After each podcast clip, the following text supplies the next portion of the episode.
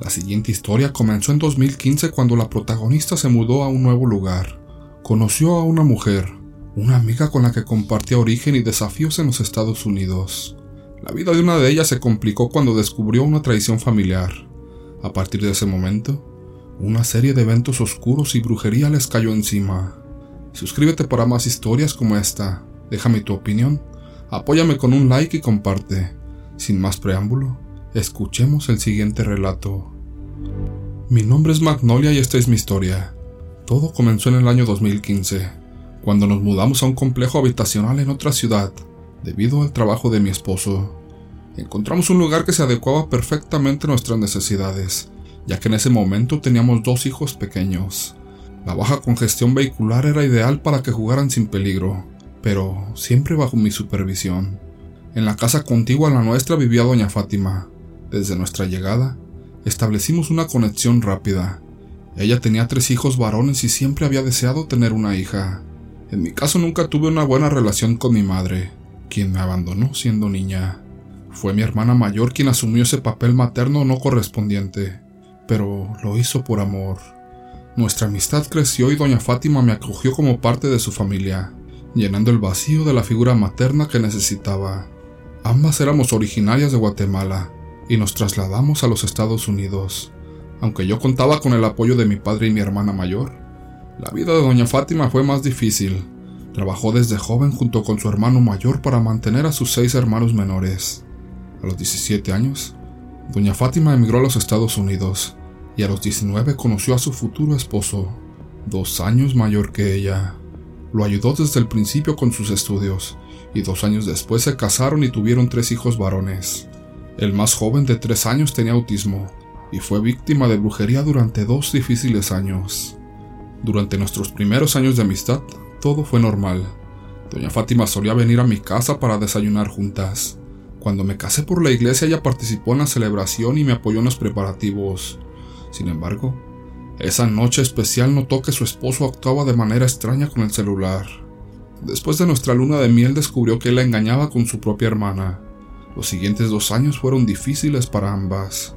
A mí me diagnosticaron mastitis idiopática y alopecia, pero doña Fátima, a pesar de sus problemas matrimoniales, intentaba estar fuerte para mí.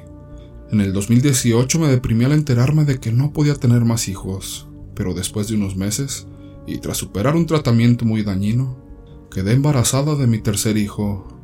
Doña Fátima celebró mi baby shower, pero curiosamente al día siguiente comenzó su propio calvario de brujería.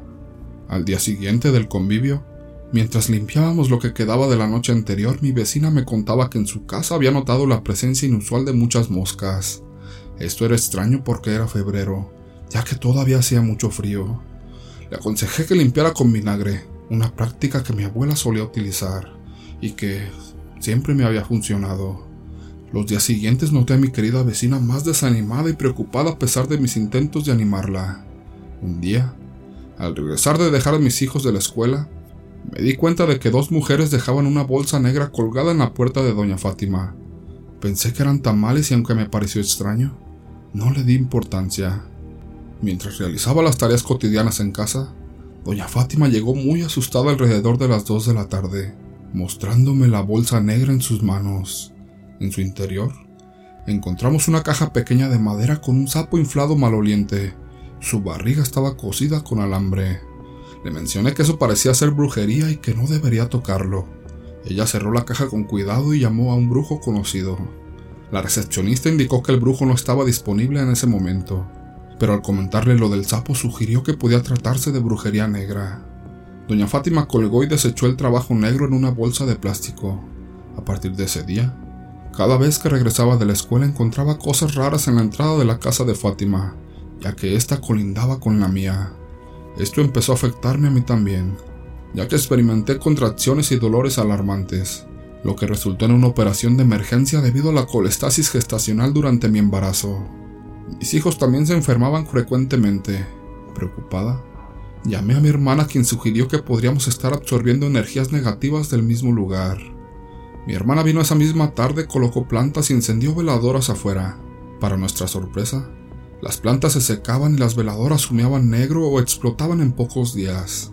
En la casa de doña Fátima sus hijos comenzaron a mostrar comportamientos muy raros. El hijo mayor empezó a caer en el vicio, llegando incluso a ser violento con su novia quien perdió la vida en manos de él. El hijo de en medio de unos 14 años se unió a pandillas y eventualmente fue encontrado sin vida. El hijo con autismo experimentó cambios notables. Se la pasaba hablando solo frente a un árbol de calipto que estaba en el patio y perdió el control de sus funciones corporales, embarrando las paredes de su propia casa. Con el paso de los días, mi querida vecina se debilitaba cada vez más y apenas salía de su casa. Mi hija nació en abril y aunque trajo felicidad, aún persistía la sombra de la brujería que nos acosaba. El día que mi vecina dijo hasta aquí, fue cuando encontró un recibo de depósito bancario a nombre de su hermana, mientras ella lavaba la ropa. Al indagar, descubrió que su esposo y su hermana mantenían una relación desde hacía 11 años, y que al sobrino de 10 años a quien ella cuidaba ocasionalmente, era hijo de su esposo. Harta de todo decidió poner fin a su martirio, así que doña Fátima consultó al brujo en busca de ayuda. Él le dijo que podría curarla aunque sería difícil pero no imposible. Sin embargo, había unas pequeñas letras en el contrato. Al retirar todo el daño el mal se regresaría a la persona que lo había propiciado. Aunque aceptó, pidió al brujo que contuviera el karma para no hacerle daño a su hermana ni a su esposo ya que no quería cargar eso en su conciencia. Inició el tratamiento y poco a poco su vida mejoró. Pero la historia no termina aquí. Doña Fátima viajó a Guatemala para visitar a su madre y contarle todo. Le detalló desde el amorío de su hermana con su esposo hasta la brujería que su propia sangre le había enviado. Tristemente la mamá no la apoyó, ya que su esposo le enviaba ayuda económica mes a mes y conocía la verdad de la relación oculta entre los amantes. Incluso sabía de la procedencia de su nieto. Ante esta situación, doña Fátima regresó a los Estados Unidos y decidió visitar al brujo nuevamente. Le pidió que dejara de protegerlos y que permitiera que el mal se les devolviera, ya que su propia familia no la amaba y ella no tendría consideración con ellos. Tiempo después continuó con el tratamiento y se recuperó por completo. Ahora, vive sola con su hijo pequeño, se separó definitivamente de su esposo y disfruta de una vida tranquila en lo que cabe. Desafortunadamente, su hijo mayor sigue en prisión, pero ella trata de mantener una buena relación con él visitándolo en los días autorizados. Yo me mudé en junio de 2022 para otro estado, a unas 16 horas de distancia en carretera, pero sigo en contacto con ella y la he visitado en dos ocasiones. Solo espero que doña Fátima retome su vida ya que es una mujer joven que no tiene ni 55 años. La quiero mucho y le pido a Dios que la ayude y que la guíe en cada día de su vida.